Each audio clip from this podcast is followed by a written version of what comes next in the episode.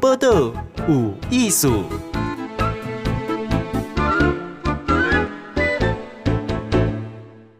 嗨，今天去报道有艺术，访问的是施生辉，乐活大叔。乐活是安怎样乐活？因为诶，他有一个给投资理财撇步，最重要是大概大家都听得懂，而且可以试试看。来，生辉兄弟好，金贤好，各位听众大家好。哎、欸，你听下有一下叫 Ganky，就一副 大富翁的样子。没有没有没有，过得开心不是大富翁了，大富翁可能没有那么开心啊。我觉得郭台铭绝对没有我开心啊。我觉得，哎、欸，其实乐活大叔哦，大家觉得好喜欢他，是说第一当然也也要理财，赶紧赶好。可是这个分享之余，他把生活过得有滋有味了，好。那我觉得那个才是财富的原理原则，好。嗯那我请问一下哈，那你是不是一路这样子，可能是富二代啊，然后这样慢慢把钱轮，就是累积起来，学习理财的？我绝对不是富二代啦，虽然施家在士林是望族，我们是没落的贵族了。我真的是白手起家，就是以前爸爸妈妈告诉我要认真念书，然后就考了很好的大学，就台大，然后考了台大，当然会找到比较好的工作，所以其实是人生一路顺遂。但是就在四十三岁那一年啊，突然被公司解雇了。哦，四十三岁很尴尬。对对对，对，二零零三年嘛，我一九六零年出生，二零零三年就被解雇了，突然就从人生胜利组啊掉到人生的谷底。我大概过了十年的那个我叫做 Big Loser，嗯，超级大鲁蛇的十年的阶段。嗯嗯，哎，四十三岁摸头路哈，是就尴尬的年龄。对，立功立刻退休还很早，可是要再找工作，可能职场上不容易。哎、欸，我那时候很有 guts 哎，怎样？因为那个时候我是在证券公司承销部，就是辅导上市上柜嘛。嗯，其实证券商的经营就跟股市一样啦，股市跌的时候，没有一家会赚钱的啦。嗯，我知道，就算我被解雇去别家公司找，还是会赔钱啦。嗯嗯，老板绝对不会允许赔钱嘛。对，所以我就跟我太太说，我不上班了。嗯哼，但是未来家里的开销还是我负责。从零三年到现在二四年，这个诺言没有食言过。大家要不要配一个鼓掌的声音？掌声！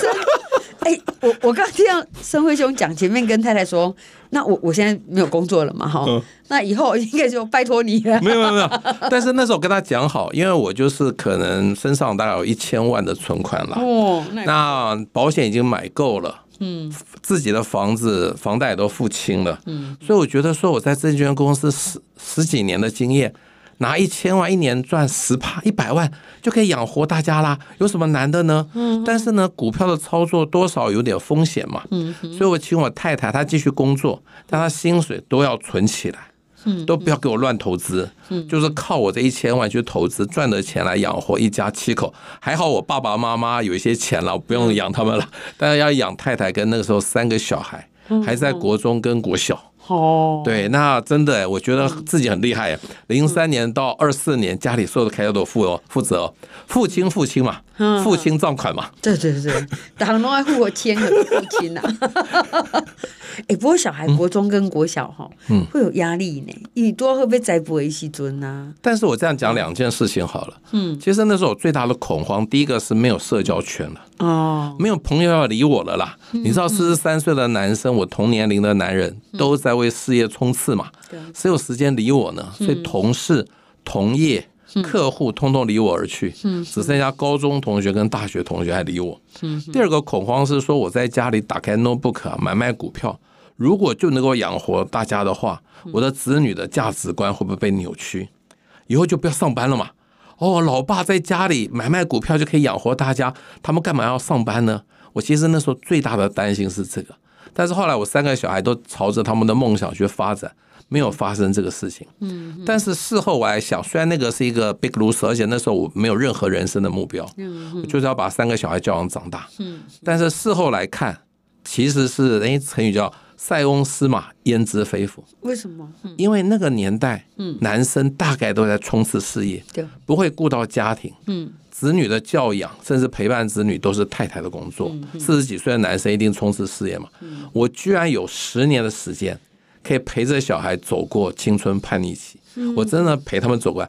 我忽然发觉，这可能是我别比别的男生啊幸福的地方哎，是靠怎么样？是靠被之前换到的幸福。我后来一直觉得，人生所有的事情事后来看都有它的意义。虽然在那个当下我是很苦闷的，每天完全没有成就感，没有没有自我价值的肯定，但是事后想，我陪着他们走过来，他们在你知道，哎，我常常说，小孩小学的时候是夏天，嗯，国中的时候是秋天。高中就都冬天了啦，每一个都叛逆，都不想理你的。然后大学又回到那个春天呐，对对，因为大学他们去念他们想念的嘛。那你知道国高中升学的压力，所以加上父母的管教，其实所有的子女都是不开心的。子女不开心，家长也不会开心的。对对，哎，我觉得松，哎，松兄讲一个就触别哦，这个是理财之外了哈。嗯，因为现在规会不考咯，压力就大嘛。无朋友嘛，哈，无想高了哈，啊个内底个烦恼讲阿囡仔哈，怎会产生什么样的影响哈？嗯，后来是发现还好，又可以陪小孩。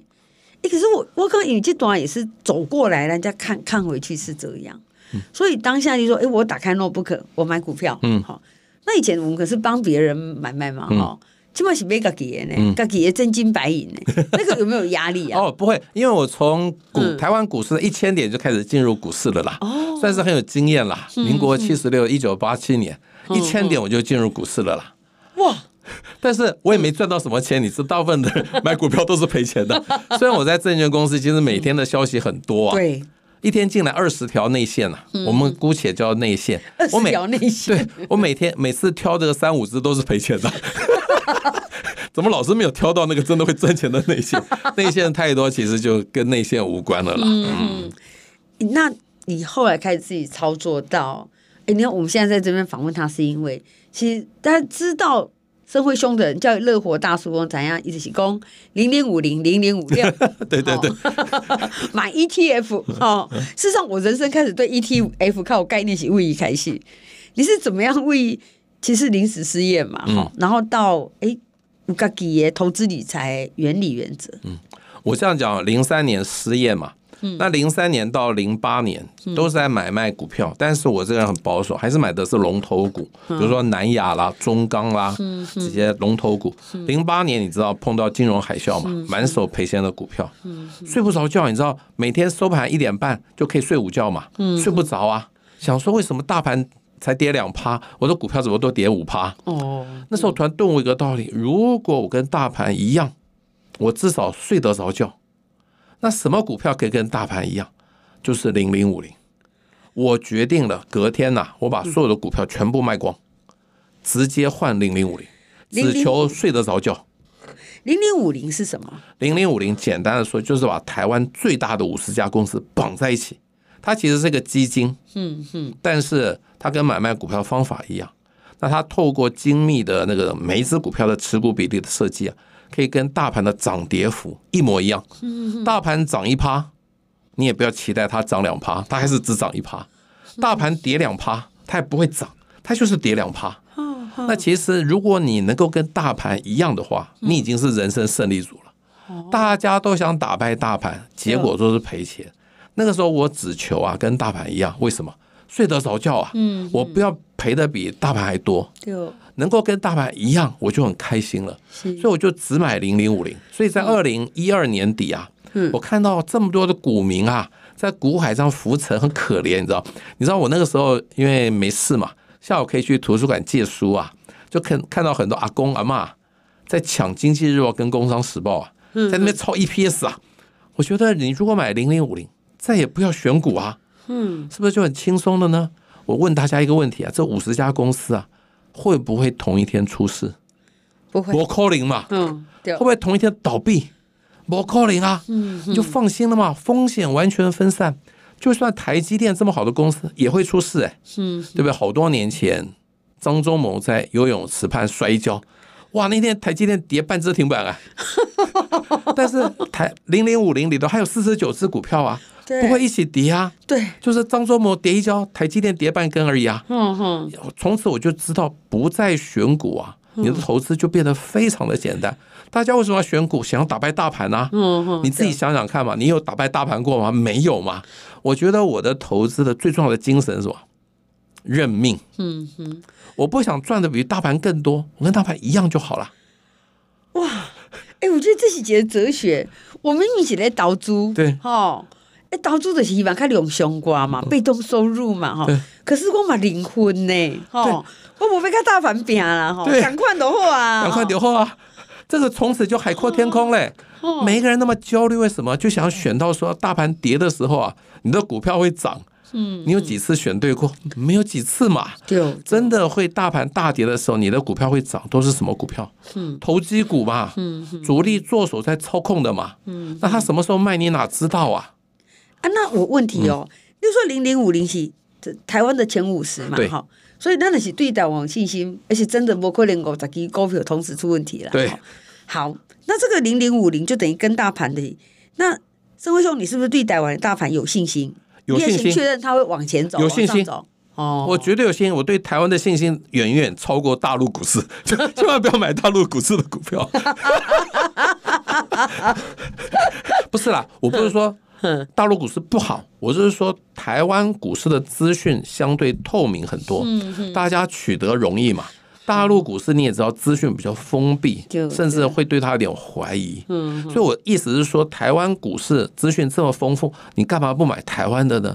要去买别的国家的呢？你真的拿到那么多资讯没有嘛？你拿不到资讯，基本上风险很大。那台湾股市，那么台积电每天的消息都很多啊，红海也很多啊，对不对？台塑四宝那个消息随时可以得到，你买台湾的股票是放心的事情啊。就算它跌，你也知道你。赔钱的原因啊，那别的国家的股市你赔钱都不知道你为什么赔啊，对不对？对对对对对。那我们常常觉得说，大家都误以为说自己很厉害，想说别的股市啊，我随便讲，大陆股市，嗯，真的这几年都没涨，嗯，大家想说它会补涨。嗯嗯，它真的有一天会补涨，你不要去猜它嘛。嗯，补涨的时候再说嘛，不要再抄底，你知道吗？你就是想说台湾已经涨这么多了，买台湾是不是还赚钱？你就觉得台湾赚钱就不多，就去买入股，以为它会怎么样？补补涨，触底反弹。嗯，结果几年来都没有嘛。嗯，就看着台湾股市从那个 COVID nineteen 哎八千五百点，嘣嘣嘣嘣嘣，已经到一万八了。嗯嗯，那个二零二二年也不过跌到一万二。一万三嘛，现在嘣嘣嘣又一万八了。我希望大家对台湾有信心，的信心来自于你取得台湾的资讯是很容易的。嗯嗯，对，我们相信这文明的社会，这种是透明的交易了。对哈，哎，那像这样子，这样简单讲哈，我如果买像那种 ETF 啊，可是呢，它是一个篮子，例如前面五十放在一起，那我不用看盘了哦，根本不用看盘了。哦，因为看盘的你要看多几支的嘛呢？对对，就不要看盘了。哈。但是你这个问题又有语病，你说的是 ETF 哦，但我说的是零零五零零零五六，我不是那么大范围的 ETF 哦，有些 ETF 是很危险的哦，你小心买啦，不看看盘也没用，你还赔钱啊。哦，所以不是所有的 ETF 都对对，这一定要搞清楚哦。所以投资不可以举一反三哦，我只讲五零五六，你就不要跟我讲别的哦，你不要举一反三。就是说我我知道了，所以说我懂，我现在开始买 ETF。对对对，像我以前有个朋友啊，嗯，他说生辉，我看你的书啊，你说 ETF 很安全，我就买了，就赔很多钱。我说你买五零五六怎么可能赔很多？这个是二零二二年之前的事情，应该是二零年的事情哦，不，甚至比 COVID 二零一九年的事情哦。我说你怎么会赔钱呢？他说：“我去买这叫 VIX，你知道什么叫 VIX？不知道，是一个衍生性的 ETF，就是跟美国股市对做的。哦，美股大涨，VIX 会大跌；那美股大跌，VIX 会大涨，叫恐慌指数。这听起来就怪怪的。对 对对，那大家都觉得那个时候也觉得美股好像涨过头了，大家觉得美股会跌嘛，那就去买 VIX，最后它下市了，你知道吗？”下市是就没有的意思吗？但是 ETF 的下市有一个好处，它可以分配净值。哦，那时候还不过剩两块，你能配你能分配什么东西呢？嗯，但是个股啊，如果下市，那就资产归零。VIX VIX 就算下市啊，还有两块钱。嗯，但是也两块钱已经很少了，你也分配不到什么。所以，请你记得 ETF 还是要选哦。哦，零零五零代表的就是市值型的 ETF。跟着大盘一样，另外一只叫零零六二零八，大家可以参考。嗯哼，那零零五六是高股息型的台股的 ETF。嗯哼，那现在有非常多这种台股高股息 ETF，我觉得 OK，比如说什么零零八七八、零零七一三等等。嗯，我觉得只有这两种可以买，我不是说只能买五零五六啦。嗯哼，只要是市值型的跟台股高股息型的都可以买。好，市值型的跟台股高股息型的，市值就是市场价值。嗯哼，对，那那两个字，嗯，好。我们把它 Google 一下，好，有跑出来的，对，然后要确认一下。啊，高股息的要买台股的，好，不要买别的国家的。好，高股息爱给台湾哦，对对对，台湾的股市的高股息，对对对。好，因为我觉得台湾股市的的这种强度哈，一般 key 啊，哈，哦，那这样生活兄你赚很多钱呢，因为那个这个高股息的啊，还有那还有那个那个市值型的涨很多啊。我这样举例好了，因为认命，我才能赚到钱。其实我这个人，因为其实像零零五六，它是未来预估股息值利率最高的五十家，它跟台零零五零不一样，零零五零讲的是规模大，零零五六讲的是股息值利率高。嗯哼，因为我本来只想领股息，没有想到它的股价也会涨啊。像去年啊，那个因为零零五六有很多所谓的 AI 概念股，伟创。广达、英业达、什么技嘉，嗯，所以零零五零突然从牛皮股，零零五六对不起，零零五六突然从牛皮股啊，嗯，突然一下变成标股跟妖股啊，哦，以前都是在三十上下沉浮很久啊，去年大概是第第三季七月份八月份，嘣一下跳到三十七三三十七块钱来。亚西让我自己都措手不及，措手不及。但是当年我买，只是希望说，它因为每年大概配 K 配一块八到两块的现金股息嘛，去除以三十块，大概六趴哎。我本来只想赚六趴哎，嘿，那个就叫认命啊，因为六趴已经打败通货膨胀率了，对，也是定存利率大概四倍五倍嘛，对对，这已经非常好了。嗯嗯，像如果你每年的都有。六趴以上的进账的话，你就可以放心花钱，因为那个涨价绝对不会涨六趴的啦。对对对，所以其实我一开始只想认命。那我再讲一个零零五六的神奇的故事哦。好，二零二零年 COVID nineteen 刚爆发的时候，它掉到二十一点七五。嗯嗯，我们算二十二好了。好，最近大概三十六，这个中间是不是差了十四块了？对，涨了十四块哦。当初我只是因为想赚七八趴的股息哦，就敢买嘛。嗯，不好意思，这段期间他配了八块四的股息，八块四加十四是多少？二十二块四。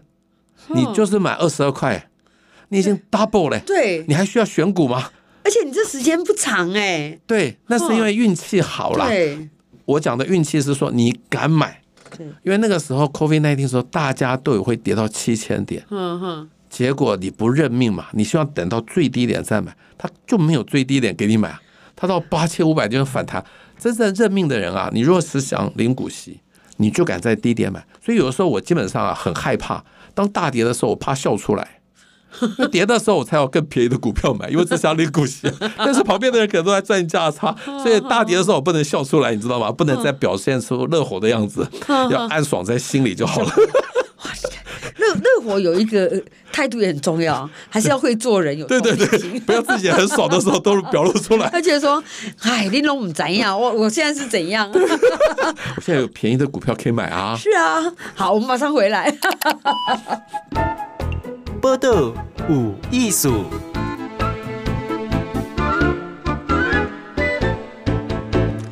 在过年的时阵哈，大概领到年终都想说，哎，我要买什么？但总是也想，哎，我买爱抢这个哈，所以这个投资议题哈就会跑出来。公牛零零五零零零五六，其实讲真，这种 ETF 我就是会只有想到这个乐活大叔啦，哈，生辉兄，他到他都有在讲哦，他其实很认份的，所以他在挑股票的时候，行为洗礼线。所以呢，有一个买二十二块，已经涨二十二块了，好，就已经回收二十二块啊，现在这样还可以买吗？大家都会惊咧，去去这这个分这这啊。像一万八千点，嗯，我觉得零零五零大家可以缓一下，嗯哼，啊，是不是还可以继续涨上去，涨到二零二二年年初那一八六一九点？我其实没有那么大信心可以那么快到到达，但是零零五六现在大概三十六块多，我这边零零五六其实是对所有高股息 ETF 的一个举例啦，嗯，你去看别的也差不多，嗯，三十六块，它现在是一季配一次哦，最近一次配七毛钱，嗯七毛除三十六，已经快两趴了。嗯哼，对不对？已经打败定存利率，他还有四三次没配给你，每一次嘛，还有还有三次啊，还有三次啊，但是不能确定每一次都有七毛了。嗯，但是你领第一次，第一个你第一关已经过了，是嗯，已经打败定存了。定存了，嗯，第二次再领可能就打败通膨了。第三次再领已经开始赚钱啦。嗯，所以三十六块，我认为还可以买。嗯哼，因为现在 AI 概念股对它的影响已经没那么大了，AI 概念股整个降温了嘛。嗯，我觉得可以买。但是，除非啦，你希望一年赚十趴，嗯嗯，你现在就不要买。其实就看你能不能认命。现在这个，比如说现在不过两趴，因为一年大概假设我还是算六趴了，因为不一定每一季都可以配七毛钱嘛。嗯，就看你对于你的投资报酬率的期望是多少。嗯，如果你想赚十趴，现在一年大概配两块钱，那你就好好等到二十块好了。嗯嗯，慢慢等好了，我只能说。所以我觉得这样子好。这样讲，你不该 all in 任何的 ETF 跟任何的股票，嗯，但是你可以用定期定额的方式来处理。比如说年轻朋友们，你每个月，嗯，就打假设拿出薪水的一万块钱，嗯，去做定期定额，这个我觉得是现阶段最好的方法。嗯，你不要去预估未来会不会涨到两万点，还是预估现在是高点，以后会跌下来，都不要管。一个月一万块钱，如果你比较积极的人，追求成长的人，你就。可以去扣零零五零，嗯嗯，那你如果比较保守，只希望领股息，你就去扣零零五六，嗯，那不会不知道怎么选择的人，最简单就一半一半嘛，嗯嗯，对，零零五零一半，市值型的一半，零零五六高股息的一半，嗯，你这样兼顾了成长跟安全嘛，对对，那长期的做下去，做多久？做十年二十年，就变成一个平均成本了，嗯，那我现在或许听众朋友有一些大资主。嗯。就很多钱，像进钱这样子。好，我随便举例。好，谢谢你。对，我其实跟很多这种大资主说，你就留下三年的生活费，嗯嗯，就放在定存，因为就算你急着要用定存解约，只是没利息嘛，放定存，其他的钱都一年之内把它投资完毕。嗯嗯，假设你剩下一千两百万，嗯，你就每个月投资一百万。嗯，那我的朋友说，生辉啊。嗯，不可以每个月五万、十万这样投吗？我说你已经六十五岁，你来不及了，你最后一年一百万吧。那个小资族，我觉得你因为你的人生还很长嘛，而且你现在的资金部位不是很大，我觉得就是努力的，至少啦，我觉得努力的一个月挤五千块钱，做一个长期的投资，这个时候也不用管它上上下下，也不要卖，长期做下去绝对是好事，因为未来啊那个。通膨会越来还是会很严重嘛，而且很可能啊，工作会很快就消失了。像 AI 那么发达，人工智慧那么发达，很多工作会消失的。然后那个时候你可能被迫，我是四十三岁就被迫离职，你说不定四十岁就被迫离职，你一定要准备一些，怎么样存粮？而且我这样讲好了，这种像高股息型的 ETF，我们就算五趴好了。假设你二十块钱的 ETF，每年配一块钱，嗯哼，二十年是不是还本了？对，你那个时候年轻朋友可能才四十五岁，嗯，你会活到一百岁，你继续后面的五十五年，每年继续领，哎，嗯，所以就说只要是随便举例，只要是五趴的股息值利率，那你买的 ETF 或者个股啦，它不会下市，嗯哼，总有一天你会把它领光光，嗯，领光光是好事，哎。领光光那天，二十二十年后，难道零零五零零零五六会变成零吗？嗯，不会啊，它还有那个价值。就算你去买金融股，我觉得 OK，因为金融股受到台湾这么严政府这么严格的管制，金融银行要倒的几率是很低的。嗯，你不要去买到最近有一个董事长 掏空的那家就好，不能讲在在我的故乡。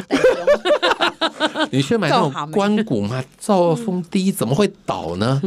然后你就经过大概二十年左右，就可以把用股息把你当初的成本都领光了嘛，可以继续领下去啊。对，所以投资企投资股很简单，你如果只买不要卖，这事情是不是变得好简单了？对，一半的事情没了嘛。谁说买股票卖股票？当你认命的时候，你就不会卖股票了。嘿，有道理。要领股息就好啦，但是千万你一定要买的股票是有股息的哦。嗯哼，你不要买那种没有股息的，比如说宏达电，那是没有股息的，不要乱买。我举例了，好不好？嗯嗯。那我们现在访问到是施生辉哈，这个生辉兄他有两个特长，一个是投资，好，而且他也把它弄得就单纯哎，人姐听大概有怎样哈，就是哎，你就是看你买是迄个高股息的，还是你买迄个还公司的市值好较大哈，高高高市值的，哎，你这样就你就很清楚嘛，就是不一定零零五零啊零零五六，但是呢，就在扣着这个而且台湾的股票嗯去走，好，那这个获利之后呢，哎，我觉得比较。少人谈到这一块哈，大龙家一讲啊，趁钱呀，哈，欠钱呀，哈，你还去好少年来去想这回啊？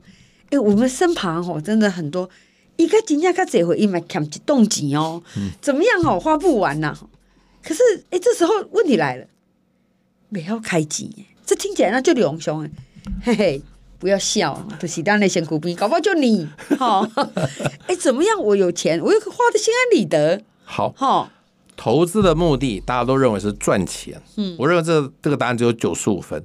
后来有人说赚大钱是不是一百分？我说赚大钱是八十分。嗯，反而减少。我觉得一百分的答案叫放心花钱，因为你知道后面还有钱进来，你就敢放心花钱嘛。是是。我觉得其实投资不是说要追求那种复利的效果，要一直累积很多什么财富等等的。投资就是拿来花嘛。这样讲好了，去年啊。我的粉丝最大的困扰是什么？零零五六涨这么多了，我该不该卖啊？对，因为不知道，因为涨了四十趴哎，对，已经是大概六七年的股息都一次赚到手，我要不要卖啊？我跟他们说一个重点：有资金需求你就可以卖，没有资金需求就不要卖。不要以为你知道高点在三十七，它会跌到三十三给你买回来，谁知道呢？没有人知道。所以我最近在路上碰到一个。粉丝，他说他把零零五六卖掉，卖在三十二，帮他的先生那个什么装潢了一个非常专业的小提琴教室。哦，他先生教小提琴的，就下面还有我讲的这个例子，下面还有酸民说，干嘛教小提琴？涨到三十七才卖，你不要那么辛苦教小提琴啦。人生不是这个样子啊，对不对？他先生就是教小提琴，是有成就感的，啊，而且他的置业嘛，嗯，对，我觉得。钱就花在这里，我还跟他说，你还卖三十二，卖的比我好哎，我才卖到 三十块而已。为什么？我去年第一季买了一间采光非常好的房子，而且价格也很满意。那个时候如果不用不卖掉一些零零五六，用三十万卖掉，我真的等到三十七才卖，可能赚更多。那那个房子早就不是我的啦，对，早就被别人买走了。所以我觉得这个态度才是对的，因为我觉得换到那个房子，比我继续持有零零五六，我觉得更什么？更满足，更有价值啊！嗯嗯，投资的目的是拿来花钱嘛？对，花在你想花的地方。我也不要说什么很很崇高的什么，花在有意义的地方不要啦，花在你开心的地方就好了。嘿，哎，我觉得那个花在你开心的地方，不要讲说有意义的，我觉得这都诚意太高。嗯、花在你开心的地方就好了。就先学会开心以后，自己对习惯功，哎，我就把我努力的结果哈，嗯、就拿出来让我开心一下。对，好。现在好像一点爱去捐出去也没有必要。不要不要，不一定啦。你你先先自己觉得嗯，我我其实很满意哈。你要捐再捐嘛哈。其实每个人顾好自己就不用捐款了。对，哎，这这个我有人说自私其实是最好的，大家都把自己顾好，不要仰赖别人，其实这世界就太平了。哎，那那我想请问哦，因为今晚大概探究几周，会不会有人开始讨论说我怎么样用钱这个问题？我觉得是心态耶。像我自己啊，我也不要突破了。我也是战后婴儿潮，其实从小父母都叫我们要节俭。节省。你看我全身穿的也很便宜嘛，对不对？都很平价嘛。啊，看起来很平价。对，但是现在我出国旅行不再用价格做考量了。我以前比如说那时候失业在家，其实也很难带子女出去玩，而且那个时候就算没有失业，也是为了累积一些存款，为了退休有钱嘛。所以那个时候我都以价格优先，但我现在出国。价格绝对不是我的考虑，我情愿贵一点点，但不要贵到说啊什么富豪级，那没必要。但现在还没有办法突破的是，还没有去做商务舱，这个下一次。那我最近去任何餐厅吃饭啊，再也不看价目表了，想吃就是，就像你说的，会花钱。也是一种学习，哎，嘿，真的哈、哦。但是我觉得年轻朋友们啊，还是省一点比较好。哎，我们这里是有画一条线的哦。对对对，我我听过一个朋友哈，很会赚钱，哇，他或许就强哎，他就带着孩子，就就也算也真有钱的，带囡仔去去头住那个五星饭店嘛。那五星饭店的第二天的五星早餐就是大家都会期待说，哎，有什么什么 all you can eat 的 buffet 啊，哈，好，就他那两个孩子呢，因为前一天玩的很开心，第二天就跟爸妈讲说，我们不吃，嗯，我们想要睡饱，嗯，他爸妈很气呀，他说，嘿，一一丢位拢几千块呢，吼，啊，你个唔吃啊，两个，个两个都唔吃哈，很生气，然后一边吃一次以后呢，他们两个都觉得说。那两个阿哥不是有有钱人，不过咱你囡仔已经死啊。对 对对，知道他不要什么，他要睡觉。我这样讲，我曾经在那个台铁站啊，嗯，我要坐那个自强号去台中演讲，嗯，碰到一对夫妇带两个小孩，嗯，他认出我来，他说他们坐区间快车回丰原，嗯，我吓一跳，区间快车不是很久吗？嗯，他说可以省下四个人的饭钱。我觉得很棒啊，而且他找的那班区间快车只比自强号啊，嗯，快慢二十分钟到。哦，那班区间快车停的站很少，嗯，所以他省下钱可以吃饭呢。嗯，这就是应该的态度哎。嗯，虽然是钱是不多，但是我觉得这基本上，我觉得年轻人还是要多存一点钱，不存钱不可能投资嘛。我刚刚叫年轻人一定要挤五千块钱，那你整天都去吃一顿五百块的，你怎么挤得出五千块钱呢？我现在快过年了，因为我回去台中我都坐高铁哦，我心里都在想，因为满车拢笑脸呢，对，我心里都在想说 笑脸呢。他们现在习惯坐客，你知道为为什么我要坐台铁去台中？嗯，我在台铁时间比较长，我可以处理很多事情哎，我们有小编呢，嗯，这些 schedule 我自己 key 进去，那时间很长，但是演讲完我就会坐高铁回来，因为累了嘛。嗯哼。我不是说台铁便宜，我说台铁是台铁时间长，那台中还好嘛，两个钟头嘛，我都不知道坐高铁去高雄一个半钟头，你省下那么多时间干什么？希望你能做有意义的事情。嗯哼，好，所以其实钱是个价值观哈，啊你按他容易，按你去献出来了。嗯，对，好，那我们也不是说年轻人就不可以坐高铁，而是说，哎，就像生活中讲，六强几数啊。老本好哎，小本的概念，嗯、把它放在心上啦。搞不好真的少坐几趟高铁，就一个月五千块零零五零就出来了。这样讲好了啦，坐高铁叫做支出，做完就没有了嘛。嗯。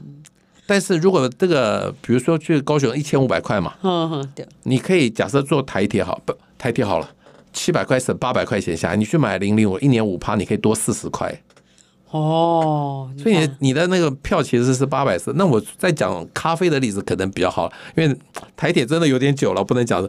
一杯咖啡，你说外带那种国际连锁，一杯一百五，哎，嗯，喝完就没有了，嗯哼。那一百五你去买那个零零五六，假设六趴，是可以一年赚九块。嗯，十杯赚九十块，一百杯你就赚九百块嘞。嗯，我觉得这是观念的问题，不是说真的省这个九九百块就会让自己富有，不是。我觉得基本上态度的问题，永远想资产跟支出。嗯哼，有很多东西花掉就没有了。咖啡就是支出了。对，好，但是。坐在咖啡厅跟人家聊天就不是支出，可能是资产哦，因为对方可能跟你讲一件改变你人生的一句话，嗯，或者你跟你的另外一半在谈恋爱，那有价值啊，嗯，或者是说不要外带咖啡了，那个真的只是喝咖啡的功能而已，没别的了。嗯，所以其实，在花钱之前去想一下了哈，它的它的意义，嗯，好，对，其实光有这个概念就很值得啊。哎，那那升辉兄，你会跟你的小孩聊投资吗？不会，我们在家从来不聊投资的。啊他会问你，他们也不会问我。啊，他们都买什么？他们也不管我，他们就自己买。好健康哦，好健康。这样讲好，我有两个小孩是念文的，嗯，那我会给他们建议。那我给小孩是学商的，他觉得买零零五零零零五六，辜负了他学了那么多的财经的知识啊，太认命，太认命了。我觉得他还可以，就是他就去买个股嘛，他其实。去买了美股也很好啊。每一个人我没有说一定要照我的方法，但你学文的人可能对这方面确实弱一点。我会告诉他们买五零五六，但是你对学商的人哦，他们现在还觉得自己很厉害，而且还没受伤嘛。不要太早跟他讲这么认命了。他到了三四十岁，有一年突然股市大跌，他才会认命，那时候他就会知道这件事情。但你不要一开始跟他讲认命嘛。对不对？他在学校学了那么多财经知识，你知道买五零五六，刚好下山来，对对，要好好发挥的时候，就你知道他在旁边钓鱼，跟跟爸爸那个四十几岁不一样，因为已经失业了，对对对，然后这个研究出来那个那个哲学不一样。所以基本上我从来不认为我的方法是最好的。嗯哼，你觉得我的方法适合你就用，我绝对不会像别的投资人说啊，这个人的不好，那个人的不好，只有我的最好。我不是这种态度。是，好，我觉得那个投资要合乎自己的个性。好，还有当然有点年龄考量了。嗯，那。认命哦！如果说你是资深一点的投资人，我觉得不要冲来冲去的哈。嗯、我觉得这是这是一个一个靠北安西亚说困没起这样，嗯、想到我的股票我就睡不着，这怎么行哦？好，那我们今天很谢谢乐活大叔施生辉，谢谢，谢谢。播个无艺术，熊精彩内容，The Spotify、Google Podcast、Go Apple Podcasts，拢听得到哦。